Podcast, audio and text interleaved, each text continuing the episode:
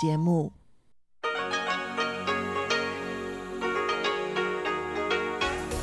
В эфире Международное радио Тайваня.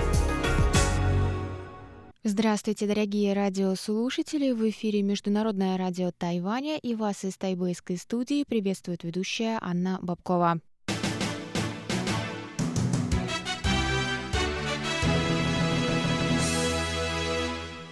Сегодня среда, 27 января, и мы начинаем наше ежедневное вещание, как всегда, с выпуска новостей, а затем вы прослушаете тематические передачи «Среды», «Китаеведение. Устная история» с Владимиром Малявиным, «Новости экономики» с Андреем Солодовым, а также повтор передачи прошлой недели «Звуки города» с Валерией Гемрановой и Иваном Юмином. Я напоминаю, что на коротких волнах вы можете слушать нас на частоте 5900 кГц с 17 до 17.30 UTC и на частоте 9490 кГц с 11 до 12 UTC. Также в любое время вы можете зайти на наш сайт по адресу ru.rti.org.tw и там почитать последние новости с Тайваня и послушать ваши любимые передачи. Вы также можете сделать это через наше новое удобное приложение, которое называется RTI2Go. Оно доступно на русском языке, несмотря на свое название и его можно скачать в магазинах Apple Store и Google Play. А если у вас есть какие-то вопросы или предложения, вы всегда можете связаться с русской службой по электронной почте, написав на адрес russsobaka.rti.org.tw. А теперь давайте к новостям.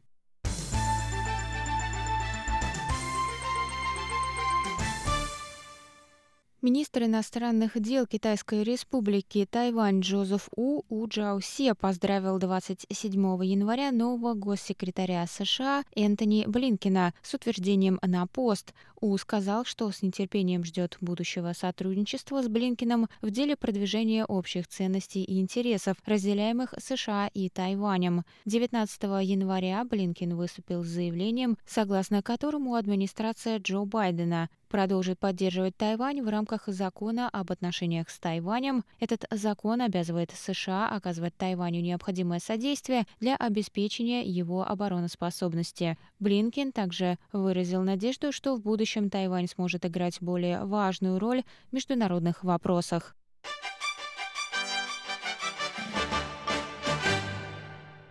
Канадский журналист Сьюзан Кора опубликовала статью, в которой указала на необходимость поддержать Тайвань и его место в международном сообществе. Статья вышла в онлайн-журнале Open Canada Канадского международного совета 25 января. Кора написала, что после подавления свободы в Гонконге целью Китая становится Тайвань. Она отмечает, что если Коммунистическая партия Китая расширит территорию своего влияния на Тайвань, это будет подрывом не только международного международного порядка, но и мировой демократии.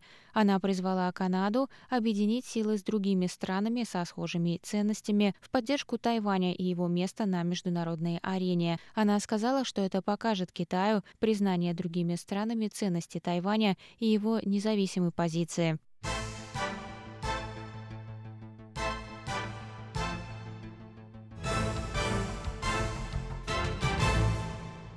Мэр города Тау-Юаня Джин Вэнь Цань заявил 27 января, что 4 февраля станет важным рубежом в борьбе с распространением инфекций из кластерного заражения в Тау-Юаньской больнице общего профиля. По данным на 27 января, в результате кластерного заражения заболели 15 человек. Порядка 13 тысяч человек в Тау-Юане будут помещены на карантин до конца января. Джин сказал, что 4 февраля считается важным рубежом рубежом по сдерживанию распространения вируса в городе, когда власти смогут наиболее объективно оценить сложившуюся эпидемическую ситуацию. Следующие рубежные даты будут в период Нового года по лунному календарю и в конце февраля, добавил мэр. В последние дни местное правительство отменило большое количество крупных мероприятий в городе, однако, по словам Джена, правительство может разрешить их проведение в конце февраля, в зависимости от эпидемической обстановки к тому моменту. Мэр также выразил благодарность благодарность властям Дзинмэня и уезда Мяули за их поддержку и предоставленное медицинское оборудование. Джен призвал всех проявить солидарность с Тау Юанем, так как вирус не знает границ. Центральный противоэпидемический командный пункт сообщил 27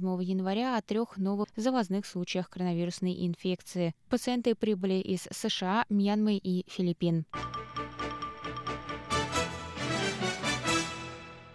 Тайбэйская международная книжная выставка 2021 года открылась 26 января онлайн. Посетители смогут пройтись по стендам и присоединиться к лекциям в прямом эфире, не выходя из дома.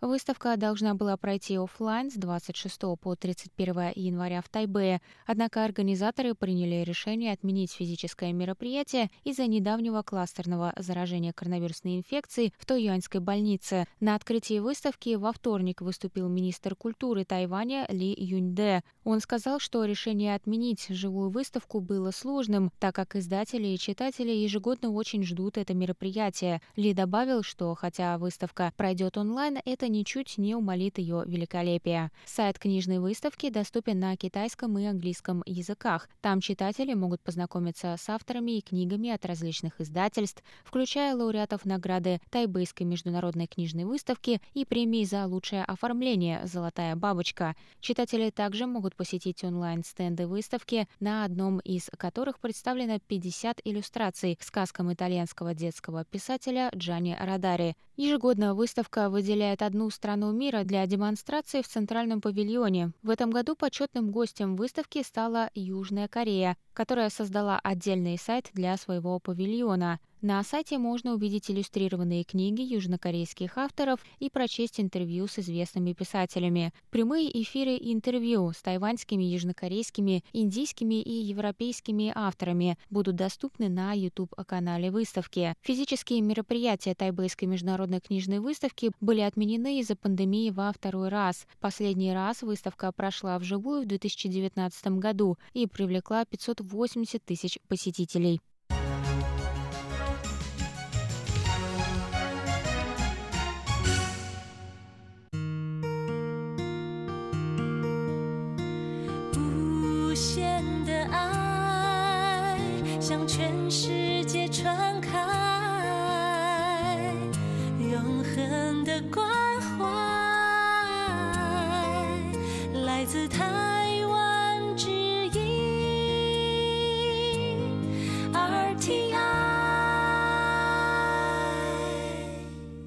Это был выпуск новостей за среду 27 января на волнах Международного радио Тайваня. Для вас его провела и подготовила ведущая русской службы Анна Бабкова. Оставайтесь с нами, далее в эфире тематические передачи «Среды», а я с вами на этом прощаюсь. До новых встреч!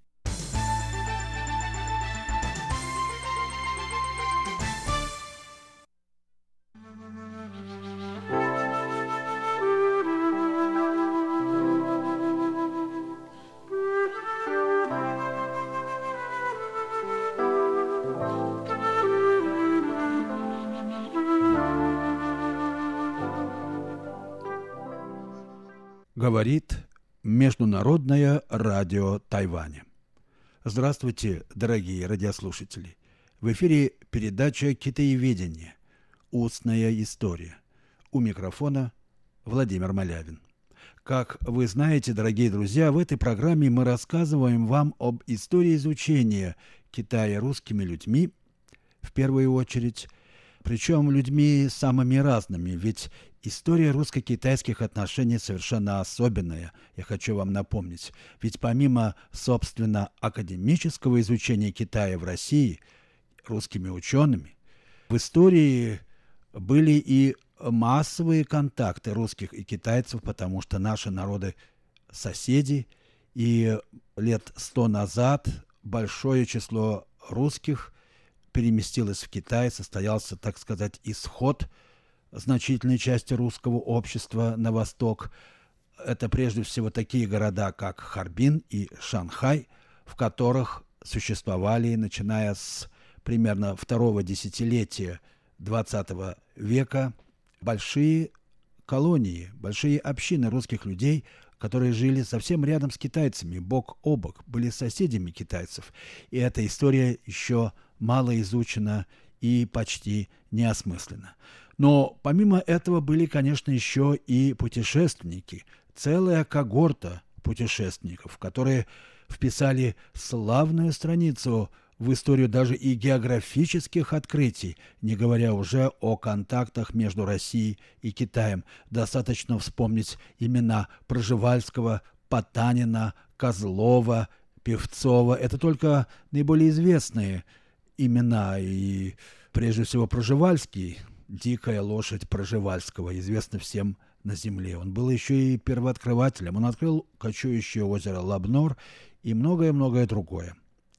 Я уж не говорю об экспедициях Рерихов. Это вообще грандиозный историко-культурный феномен, значение которого еще предстоит оценить. И вот сегодня я хотел бы посвятить передачу одному из э, таких ученых-путешественников, совершенно, на первый взгляд, необычных для вот эти, этого района земного шара, а именно я хотел бы поговорить о путешествии в Китай барона Карла Густава Маннергейма. Этот человек известен нам прежде всего в Советском Союзе по известной всем линии Маннергейма, как э, военачальник, который организовал сопротивление, отпор финской армии в 1939-1940-х годах наступлению советских войск в этом районе. И, надо сказать, с большой честью выдержал это испытание. Но я хочу напомнить, что барон Маннергейм до 18 года состоял на русской службе и был на очень хорошем счету. Его любили в генеральном штабе. Это был очень талантливый человек.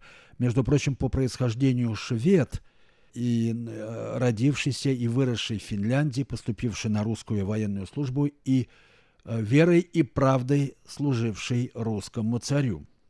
Так вот, э, в 1906-1908 годах барон Маннергейм по предложению Генерального штаба Верховного военного командования России совершил путешествие, причем очень большое путешествие по Китаю, пройдя огромный путь от Синьцзяна, от Урумчи до Пекина и далее даже попав в Японию. Конечно, цели его экспедиции были преимущественно разведывательными и политическими. Китай привлекал внимание России как зарождающаяся новая реальность, причем уже не просто как некая декоративная китайщина, шинуазери, что-то далекое, экзотическое. Нет, Китай уже представлял собой становящуюся индустриальную державу, которая, как и оказалось, конечно, с э, течением времени э, стал э, могущественным соседом России и очень важным ее партнером – и экономическим, и политическим.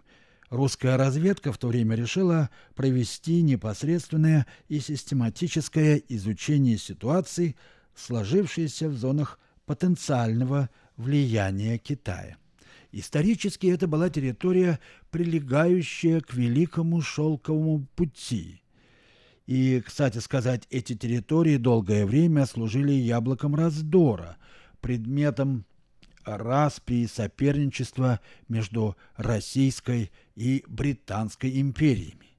Эта борьба за влияние в Центральной Азии известна в литературе как так называемая «большая игра» – «big game», а в России того времени ее часто называли турниром теней.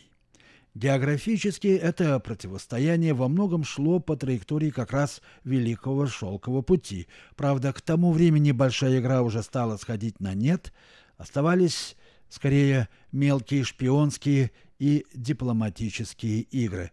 Экспедиция Карла Маннергейма представляла собой фактически последний крупный ход в этой большой игре –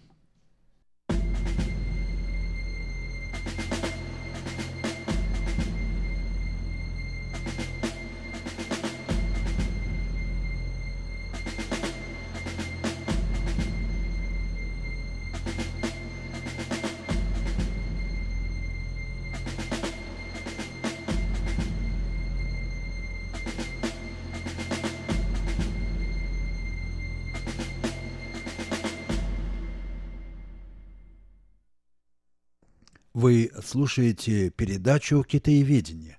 Устная история» Международного радио Тайваня. Передачу ведет Владимир Малявин. Темой сегодняшней передачи является экспедиция русского военного полковника в то время Карла Густава Маннергейма, известного нам совсем по другим историческим эпизодам. Экспедиция Маннергейма в Китай в 1906-1908 годах. Почему именно Карл Густав Маннергейм, или как его любовно называли э, в России Карл Густавич тогда, был выбран в качестве вот такого разведчика, который должен был внимательно осмотреть положение дел в, эм, в Западном Китае, не очень понятно. Да и сам Маннергейм в своих мемуарах, которые были опубликованы много лет спустя, не очень-то внятно это объясняет. Но, как бы там ни было, в 1906 году его вызвали в Петербург и предложили совершить такую экспедицию. Маннергейм согласился и начал очень серьезную подготовку, что вообще было свойственно этому человеку. Он изучал секретные отчеты об экспедициях Проживальского и Певцова в Среднюю Азию, внимательно знакомился с этнографическими материалами в петербургских музеях и овладевал мастерством фотосъемки. Э, у него был очень хороший фотоаппарат, и он очень долго учился снимать из него из разных положений, в том числе сидя верхом на лошади. Фотографические снимки составляли часть его отчетности.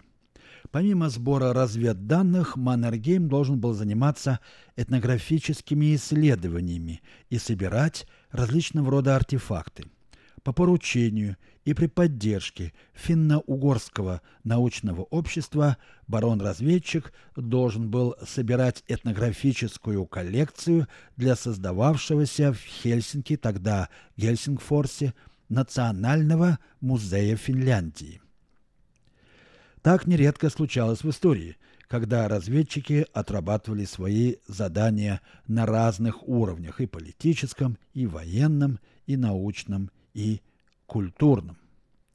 А самое удивительное, пожалуй, то, что Маннергейм смог осилить весь путь от Ташкента, куда он прибыл из Петербурга до Пекина, и притом прошел этот путь верхом, практически в одиночестве. Достаточно сказать, что два казака, которые поначалу были приданы ему в сопровождение, вскоре не выдержали тягот и вернулись в Ташкент. Маннергейм оказался крепче русских казаков. В официальных документах он значился просто как Финн Маннергейм, путешествующий под защитой правительства России. Китайские власти выдали ему паспорт, но в соответствии со своими традициями присвоили ему свое имя, понятное китайцам. По Китаю Финн Маннергейм путешествовал под именем Матахан – что можно перевести примерно как конь, э, попирающий облака или звезды, или лошадь, скачущая через облака.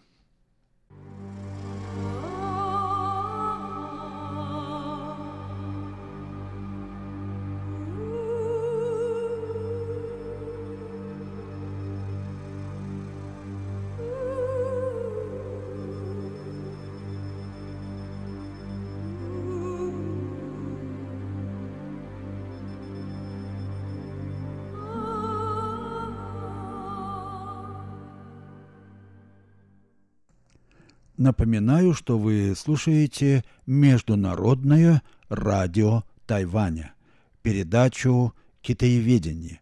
Устная история». Передачу ведет Владимир Малявин. В сегодняшней передаче я рассказываю вам об одном забытом эпизоде изучения Китая в России, а именно экспедиции барона Карла Густава Маннергейма, да-да, того самого, который был создателем линии Маннергейма в Финляндии уже в 30-х годах, много позже своей экспедиции.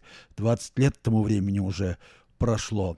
Так вот, барона Маннергейма, который по поручению Генерального штаба э, России отправился в Китай, провел там два года, с очень тяжелых условиях, изучая э, положение дел в западном Китае. Он проделал огромный путь, очень долгий путь от Урумчи до Пекина, в основном верхом на лошади. Так вот, э, о, результа... о самом содержании экспедиции рассказывать сейчас у меня нет возможности, к сожалению. Э, нет необходимых материалов, да и эти материалы, собственно, еще не опубликованы. А то, что написал Маннергейм в своих мемуарах об этой э, экспедиции, э, написано по-шведски и неизвестно, мне неизвестны переводы, но, несомненно, это чрезвычайно интересный рассказ, о котором надо было бы знать. К сожалению, в России об этом совсем не помнят. А вот несколько слов о результатах экспедиции Маннергейма – о них доложил барон в 1908 году в Малом зале Генштаба в Петербурге, вернувшись в российскую столицу. В полном виде он занимал 173 страницы. Сенатор и великий русский географ и путешественник Семенов Тяньшанский дал высокую оценку результатам экспедиции. Маннергейм нанес на карту более трех тысяч километров пути – составил военно-географическое описание участка Кашгар-Учтурфан и представил планы 20 китайских гарнизонных городов. Но, пожалуй, наибольший интерес из наследия этой конной экспедиции Маннергейма представляет коллекция из 1400 фотографий, тоже, к сожалению, не опубликованная. Эти фотографии, которые сделал лично Маннергейм, хорошо иллюстрирует движение истории в начале XX века по над исторической траектории великого шелкового пути, о котором сейчас так много разговоров. К тому же русско-шведский путешественник привез с собой более двух тысяч манускриптов из Турфана и более 1200 артефактов китайской культуры. В качестве научных трофеев экспедиции он представил собрание из четырех двадцати китайских зарисовок, на которых запечатлены персонажи разных религий. И еще им был составлен фонетический словарь языков народностей из провинций Северного Китая. Все это было сделано для России – в интересах России и на благо ее будущего, фантастическая работоспособность, сочетающаяся с не менее выдающейся компетентностью в самых разных областях знания. Вот такой был масштаб русских э, путешественников того времени.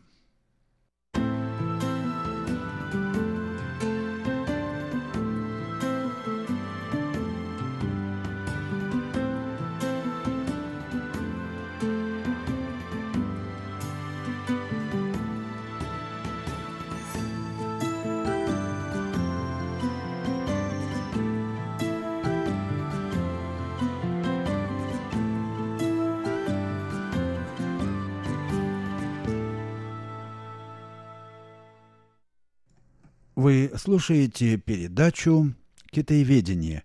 Устная история» Международного радио Тайваня.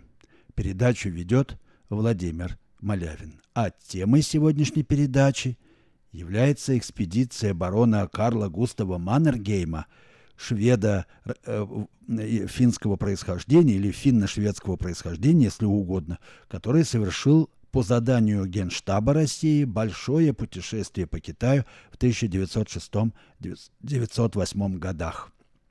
К сожалению, память об этом путешествии прочно стерта в России вследствие затем последовавших затем исторических событий.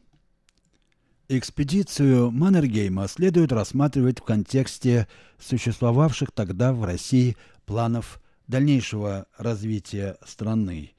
Векторы этого развития уже были заложены в планах э, стратегического развития, которое готовило в начале XX века правительство Николая II уже на карту России были нанесены будущие маяки отечественной промышленности, запланировано строительство сети железных дорог, гидроэлектростанций, различных хозяйственных объектов. Можно сказать, что задачи и результаты экспедиции Маннергейма демонстрируют новую политическую реальность того времени, которая состояла в поиске новых путей развития для России и не в последнюю очередь изучение реального положения дел в Китае и ситуации в этой стране. Заключение, которое сделал Карл Густав Маннергейм по поводу своей экспедиции, явственно говорит об одном. Китай уже пробудился. При этом Маннергейм отмечает, я цитирую, «Несмотря на несомненный и значительный рост в Китае прогрессивного движения – Несмотря на видимое постепенное приобщение его к европейской культуре и пробуждение в нем национального сознания, те благие реформы, которые намечены и уже проводятся в жизнь на всем громадном пространстве империи, могут действительно возродить ее и сделать из нее могущественную державу только в том случае, если на первую очередь будет поставлена реформа финансовая. Конец цитаты. Для Маннергейма был очевиден параллелизм экономических и политических процессов, которые в то время шли в двух империях – российской и поднебесной. В целом же барон дает очень интересный политологический анализ, вывод из которого показателен. Россия должна включиться в эти процессы пробуждения на Дальнем Востоке. Это необходимость, которая открывает новые российские перспективы развития. XX век по-своему пытался реализовать эти планы, но по большей мере неудачно. Сегодня мы прекрасно понимаем, что актуальность этого нового российского движения в сторону России по историческому великому шелковому пути в наше время с каждым годом все возрастает. Следовательно, растет в цене и наследие азиатской экспедиции Маннергейма, которая является достоянием, безусловно, не только прошлого России, но и ее будущего. К сожалению, это достояние остается пока закрытым для русского читателя, потому что материалы экспедиции и мемуары Маннергейма не переведены. Это следовало бы сделать как можно скорее. Ну а мне настало время прощаться с вами. Вы слушали передачу «Китаеведение. Устная история». Ее подготовил Владимир Малявин. Всего вам доброго, дорогие слушатели. До следующих встреч.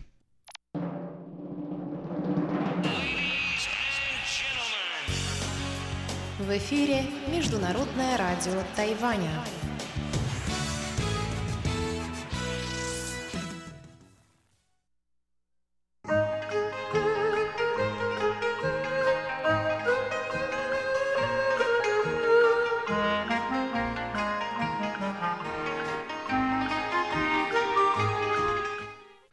Здравствуйте, дорогие слушатели Международного радио Тайваня. В эфире еженедельная передача из рубрики «Новости экономики». У микрофона ведущий передачи Андрей Солодов. В наших передачах я неоднократно обращался к теме торговых войн – Понятно, что наиболее известной является глобальная торговая война, развернувшаяся между Соединенными Штатами и Китаем после прихода к власти экс-президента Дональда Трампа. На протяжении последнего времени в этой войне, как кажется, наступил период – который можно охарактеризовать как некоторое затишье. Новая американская администрация, по всей видимости, еще до конца не уверена в своей стратегии, нацеленной на урегулирование торгово-экономических противоречий с Китаем. Однако у глобальной торговой и экономической войны есть и свои региональные, так сказать, фронты. На протяжении последних двух лет таким фронтом стали отношения в области торговли между Китаем и Австралией. Сегодня, дорогие друзья, мне хотелось бы посвятить нашу передачу этой немаловажной теме. Итак, сводки с региональных фронтов глобальной торговой войны.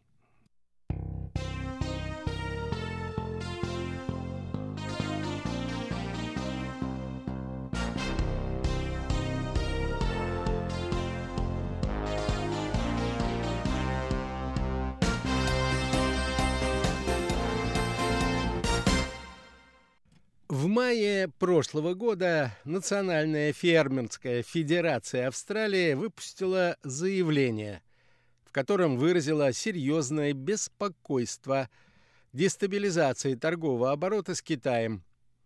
Две трети сельскохозяйственной продукции Австралии идет на экспорт, подчеркивалось в заявлении. Почти треть от этого экспорта около 30% продается в Китай, включая и 18% нашего производства говядины, 49% ячменя. Китай является важным рынком для целого ряда сырьевых товаров, производимых в нашей стране, включая шерсть, хлопок, зерновые, молочные продукты, морепродукты, овощи и фрукты. В связи с этим Федерация призвала сделать все возможное, чтобы разрешить проблемы, которые привели к ухудшению торгово-экономических связей между Китаем и Австралией. Незадолго до этого заявления китайские таможенные власти приостановили часть австралийских поставок говядины и ячменя, заявив, что они не соответствуют санитарным нормам КНР. Кроме того, китайские власти заявили о планах ввести дополнительную 80-процентную пошлину на часть поставок ячменя из Австралии, обвинив нескольких австралийских производителей в демпинге. Эти решения последовали после того, как австралийское правительство активно выступило за начало международного расследования причин возникновения и распространения нового коронавируса, который, как известно, пришел из Китая. Китайские власти считают любые инициативы по началу такого расследования попыткой политического давления на КНР. Некоторые средства массовой информации в мире уже полагают, что ухудшение отношений между КНР и Австралией может, а может быть уже и привело к настоящей торговой войне между двумя государствами – а это, несомненно, ударит по экономикам двух стран, прежде всего по экономике Австралии, которая и без того на протяжении прошлого года была ослаблена эпидемией и принятыми для борьбы с ней карантинными мерами. В этой связи естественным является вопрос, что же происходит в сфере торгово-экономических отношений между Китаем и одним из важных торговых партнеров этой страны Австралией.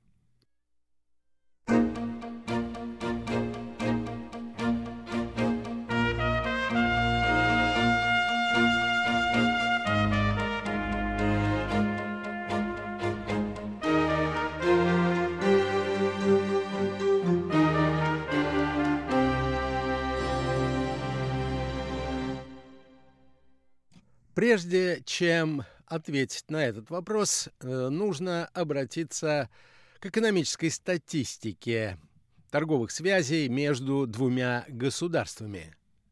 Объем торгово-экономических связей между двумя государствами превышает 170 миллиардов долларов. Это примерно 40% внешнеторгового оборота Австралии.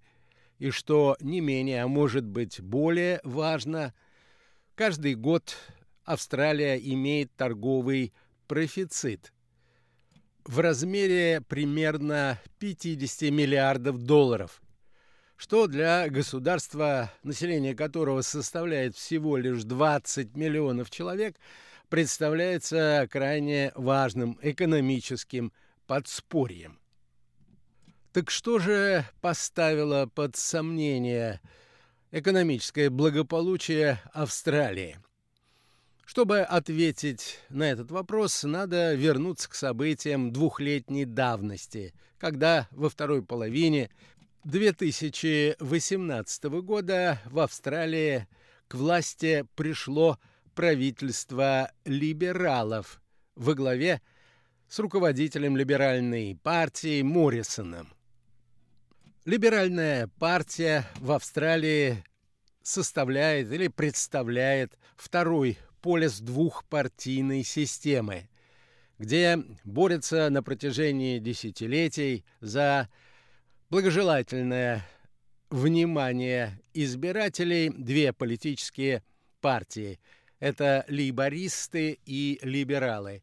Как отмечают знатоки политической системы Австралии, либералы в этой стране идеологически очень похожи на американских консерваторов в то время как либеральная партия представляет прогрессистскую идеологию. В этой связи можно сказать, что либералы рассматривают и свою партию, и ее идеологические принципы таким образом, что подчеркивают то обстоятельство, что Австралия в Азии причем в ее самой восточной части, является представителем западноевропейской цивилизации и как бы гарантом интересов этой цивилизации. В то время как лейбористы смотрят на Австралию с других геополитических позиций. Они полагают, что Австралия, которая близка к Азии, в качестве, в качестве приоритета должна видеть развитие отношений с другими азиатскими государствами, в том числе и с Китаем. Итак, после прихода к власти австралийских консерваторов новое правительство выразило полную готовность поддержать американского консерватора-президента Трампа в его торговом противостоянии с Китаем. Одним из первых шагов, который был предпринят австралийскими властями, было недопущение на австралийский рынок китайского цифрового гиганта компанию Huawei, которая предложила распространить на австралийском континенте цифровые технологии пятого поколения. В ответ Китай стал готовиться к торговой войне с Австралией, наиболее активная фаза которой совпала с заявлением австралийского премьер-министра в апреле прошлого года о том, что могла быть, так сказать, рукотворной, и полную ответственность за это перед лицом мирового сообщества должно нести правительство КНР.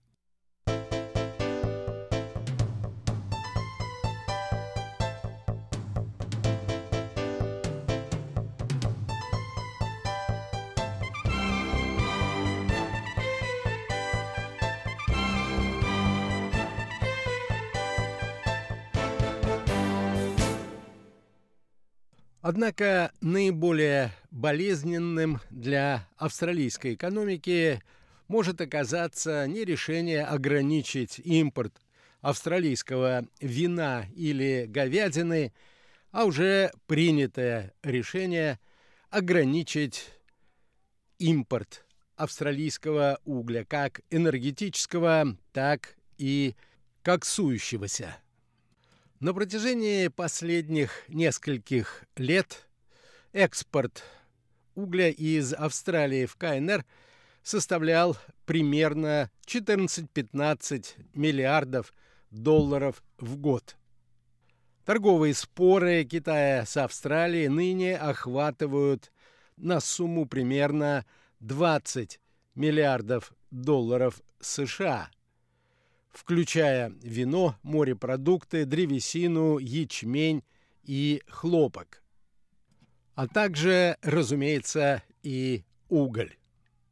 Надо отметить, что еще в мае прошлого года Китай нанес первые удары по экспортному рынку Австралии, введя 80% пошлину на импорт австралийского ячменя. Официальная причина – антидепинговых мер против Австралии. Результат – потеря полутора миллиардов долларов США фермерами Западной Австралии и остановка посева в середине сезона. Власти Австралии попытались не заметить этого. А уже через несколько дней Китай запретил скотобойням в Квинсленде и Новом Южном Уэльсе продавать говядину, основываясь на технических вопросах, связанных с требованиями к маркировке и медицинским сертификатам. Запрет на импорт говядины расширялся, и ныне убытки составляют примерно 100 миллионов долларов США. Последовали новые правила инспекции импорта и железной руды. Дело дошло даже до запрещения импорта живых скальных омаров на сумму 2 миллиона долларов США. Эту партию задержали в аэропорту Шанхая, а таможенное управление Китая заявило, что омары могут быть распространителями инфекции. Китай последовательно отрицает, что за этими мерами стоят политические вопросы, в частности то, что австралийское правительство критикует КНР. Однако в действительности очевидно, что именно политические разногласия лежат в основе экономических санкций, которые Китай в последнее время использует против австралийского импорта. На этом, дорогие друзья, позвольте мне завершить нашу передачу. Всего вам доброго, будьте здоровы и до новых встреч!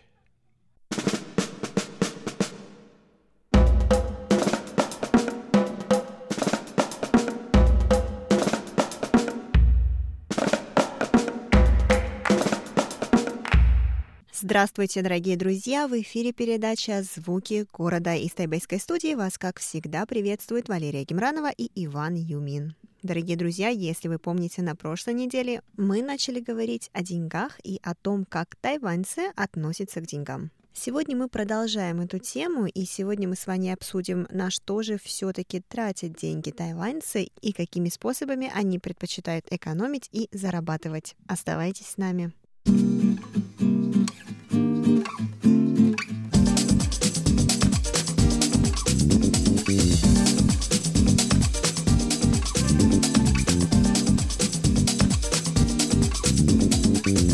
А, смотри, Ваню, что еще интересно вот в этом опросе оказалось, а, здесь, значит, говорится, что более 90% тайваньцев, у них есть свой банковский счет, но 45% из них, то есть приблизительно половина тайваньцев, используют только лишь базовые функции. Что мы подразумеваем под базовыми функциями? Это хранение денег, а, в общем, внесение денег на счет, получение денег, снятие денег со счета, перевод денег, ну и э, хранение денег под проценты. Как ты можешь это прокомментировать? Мне кажется, это все-таки от незнания тайваньцев, что можно еще делать с деньгами. Я бы не согласился с тобой полностью, потому что то, что я знаю, достаточно много тайваньцев покупает акции. То есть э, поколение моих родителей и даже поколение моего, то есть мои друзья или мои знакомые, они правда покупаю и все время следят за акциями. А я сам не купил. Ха-ха-ха, вот мы с тобой подошли ко второму вопросу, который меня тоже очень интересует. Ты вот только что сказал, что ты сам не покупал акции, вообще никогда не покупал? Нет, не купил. Почему? Не знаю, мне кажется, акция это на самом деле как будто гэмблинг. Согласна. Вот, хотя знаешь, когда ты живешь, по крайней мере, в моей среде очень много тайваньцев покупает акции, разные акции, при том при всем, что они это обсуждают, и чем больше ты это слышишь, тем больше ты сам втягиваешься в это, и мне действительно очень хочется попробовать купить, но в то же самое время я понимаю, что у меня не настолько много денег, чтобы купить акции какие-то и вот ждать с них какой-то невероятной прибыли. Это очень сложно, но тем не менее тайваньцы, вот я знаю, очень любят играть на биржах, очень любят следить за всеми этими котировками а, и очень любят покупать акции. Мне кажется, это потому что интересно просто-напросто. Мне кажется, не только интересно, если те, кто очень внимательно занимается этими, да, на самом деле за какую-то секунду, минуту они правда, то есть э, зарабатывают большую там сумму обратно. И наоборот, потеряют. Хорошо, Ванюш, вот ты говорил о страховках. А знал ли ты, что Тайвань в 2020 году был признан первым в мире по количеству купленных страховок? Это неудивительно, потому что я один из них.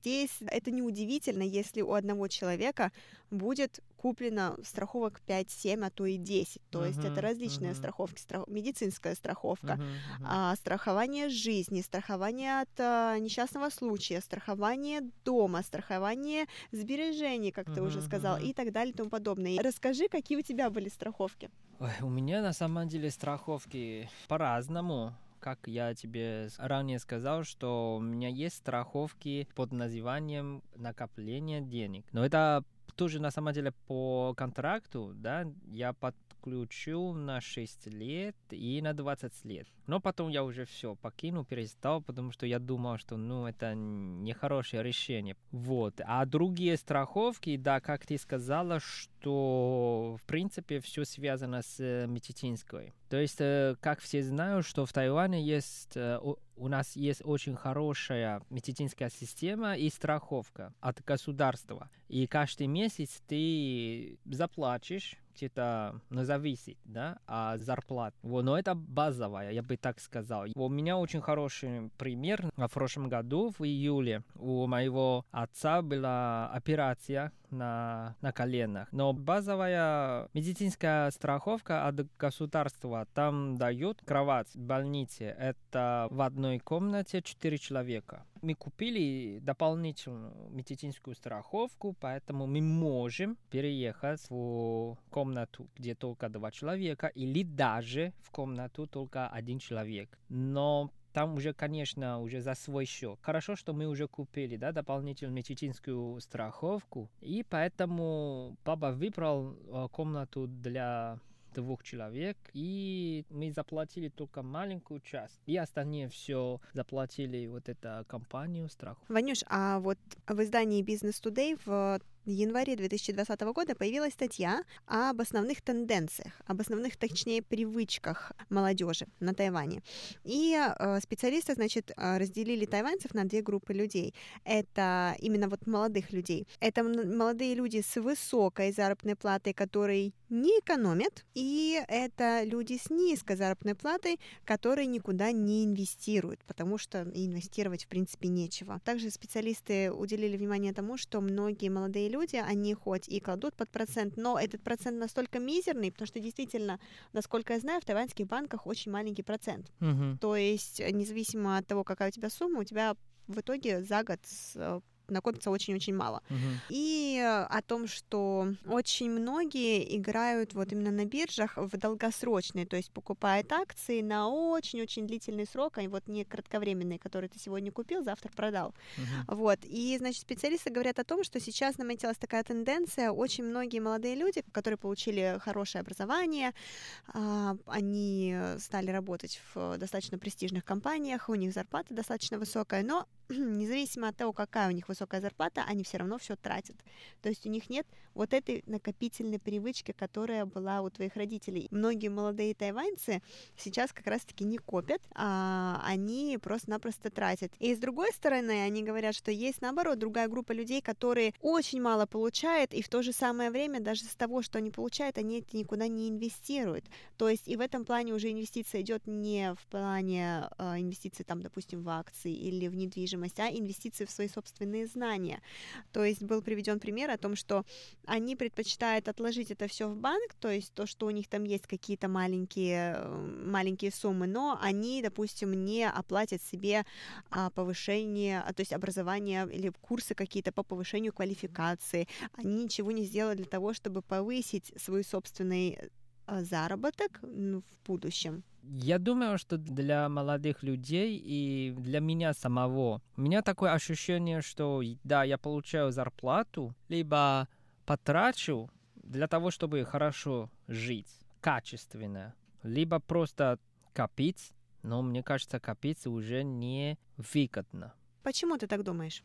Ну смотри, недавно международный финансовый кризис, и почему-то с, с того момента я думал, что, ну, значит, э, на самом деле система, а, вот эта финансовая или, или коммерческая, не могу все доверить. Поэтому лучше в руках настоящие деньги, чем вот эти цифры по экрану. Интересно, хорошо. А вот, кстати, ты сказал качественная жизнь, то есть для тебя важнее качественная жизнь, чем вот эти вот сбережения, правильно? А что ты подразумеваешь под словом качественная жизнь? Вот, до этого мне надо говорить, что это не значит, что я не думаю о будущем. Я думаю об этом. И для родителей тоже. Чтобы жить качественно, для меня не обязательно там какая-то дорогие одежда или какие-то пять звезд ресторанов, чтобы кушать, да. Я могу каждый день покупать лю- любимое кофе и что я хочу кушать или путешествовать. Вот, главное, путешествовать. Я коплю деньги для того, чтобы путешествовать за границу. Вот это для меня очень важно. Правильный подход. Вот такой вопрос тоже к тебе. Как ты думаешь и как э, ты относишься к э, деньгам? Ой, знаешь, меня вот в последний, наверное, год-два стал этот вопрос особенно сильно интересовать, не волновать именно, а а интересовать, потому что когда ты, как я уже сказала, находишься среди людей, которые покупают акции постоянно, которые говорят о том, что надо купить вот эту вот акцию, надо вот купить вот эту страховку, ты волей-неволей начинаешь это втягиваться, вот, и потихоньку э, начинаешь как бы более или менее исследовать этот вопрос. Я, наверное, отношусь к тем людям, которые умеют экономить. Я умею хранить деньги, я умею не тратить, я умею придерживаться бюджета в большинстве случаев. Иногда бывают исключения, когда, например, наступают праздники или чей-то день рождения и тому подобное. Но в, в общем можно сказать, что я очень ответственно отношусь к деньгам, и мне это привили родители еще с детства. М, В то же самое время я очень сильно люблю потратить деньги. я могу потратить, потом мне станет стыдно, а потом я подумаю, ну ладно, что теперь поделать? Со следующего месяца отложу побольше. А вообще, на самом деле, я эм, не понимаю, на самом деле, как можно жить, не имея какой-либо финансовой подушки безопасности. То есть, на мой взгляд, у тебя всегда должна быть какая-то минимальная подушка безопасности на случай какой-то непредвиденный, Мгм. какой-то экстренный случай. Допустим, как ты сказал, ты попал в больницу. У Мгм. меня, к слову сказать, нет никакой страховки вообще, мгм. кроме вот государственной а, медицинской страховки. Я самостоятельно, индивидуально не покупала себе никакую страховку, потому что я в этом не разбираюсь, здесь, мне кажется, это просто воровство, добровольная передача денег каким-то огромным компаниям, которые потом а, за вот эти вот бонусы путешествуют за границу. В общем, я этому всему не доверяю. Возможно, зря я так не доверяю, но тем не менее, вот это мое отношение. И я считаю, что у тебя всегда должна быть подушка безопасности своя. Uh-huh, Поэтому uh-huh. до тех пор, пока у тебя эта финансовая подушка безопасности а, не наработана, ты не имеешь права расходовать очень много денег. То есть тебе нужно сначала накопить, а потом как бы то у тебя уже будет, так сказать, пространство для маневра, что ты можешь сделать. Я считаю, что деньги должны работать, они для этого и зарабатываются. Не для того, чтобы лежать в банке, а для того, uh-huh, чтобы uh-huh. работать сами на себя. И в этом плане а, у меня подход такой, что я, допустим, не знаю, да, ничего об инвестициях, то есть как правильно инвестировать в акции, в недвижимость. У меня не так много денег, чтобы можно было купить какой-то дом а, или еще что-то. Но в этом случае тогда деньги должны идти на образование. То есть... О, согласен, да. У меня такой принцип. Твой счет в банке может сгореть. Банк обанкротился, случился uh-huh. дефолт, украли деньги, как uh-huh. несколько лет тому назад, помнишь, когда украли очень много денег uh-huh. э, из первого банка. А, дом может сгореть, машину могут угнать, в общем, все что угодно. А проблема собственности в том, что с ней может что-то случиться. Тогда как деньги, направленные в образование, а с ними ничего не случится просто-напросто потому, что ты получаешь эти знания, и у тебя знания эти остаются навсегда в голове. И если только не случ... что-то не случится с твоей головой или с тобой, то, в принципе, эти деньги будут выкинуты не зря. Поэтому я считаю, что они должны работать, и в этом случае пусть это будет лучше образование. Uh-huh, а, uh-huh. Они также должны работать в том плане, что приносить тебе хорошие какие-то позитивные впечатления. Uh-huh. В этом плане не стоит э, экономить на путешествиях, как ты сказал, uh-huh, потому uh-huh, что путешествие uh-huh. это всегда позитив, путешествие это всегда какие-то положительные эмоции, путешествие это всегда какое-то, опять-таки, образование в какой-то uh-huh, мере, uh-huh. потому что ты едешь, ты знакомишься с другой культурой. Вот, и поэтому я не понимаю тех людей, которые просто кладут деньги на счет, и при этом они не занимаются самообразованием, при этом они не путешествуют, при этом они живут в какой-то комнатушке, uh-huh. там человека 4-5, э, семья, допустим, они не одеваются, но зато вот у них на счету пара миллионов лежат. Uh-huh. Хотя, хотя вот у подобных семей дети очень часто учатся либо в США, либо в Лондоне, потому что они с самого начала копят, они буквально 90% отправляют uh-huh, на uh-huh. счет вот на депозит и таким образом экономят деньги. А, но зато, когда подрастает ребенок, они его отправляют напрямую в США. Uh-huh. Да, это кому как. Сейчас очень популярно в, на Тайване между молодыми людьми Вот такая поговорка «钱没有不见，它只是变成你喜欢的样子». А, очень интересно. То есть дословно перевести это «деньги не исчезают, они превращаются в то, что тебе нравится». Я согласна, да, с, друг, с одной стороны, действительно. Но Опять-таки вопрос в том, что это такое подстрекательство к расточительству, что вот, допустим, надо знать меру, мне кажется. Ну, Если да, ты да, да, взял и всю зарплату спустил на какую-то брендовую сумку, либо кошелек, либо обувь, да, действительно тебе это нравится, но вопрос, а что ты получил из этого? То есть тебе ну, тут да. никаких ни позитивных долгосрочных эмоций, ни какого-то преимущества в плане дальнейшего поиска работы, либо еще чего-то. Ну что ж, дорогие друзья, мы обсуждали эту тему и надеемся, что вам понравилось. Мы хотим попросить вас ответить на этот вопрос. Как вы относитесь к деньгам? А на этом наш выпуск передачи подошел к концу. Мы благодарны за ваше внимание и, как всегда, до встречи на следующей неделе. До скорой встречи. Пока-пока. Пока. 太疯狂，破洞加呼吸无力，全场够闪亮。 变态辣头发吗？回家在煲汤火罐搭配露背装，都一样，白天无糖，凌晨高热量，简直靠想象，习惯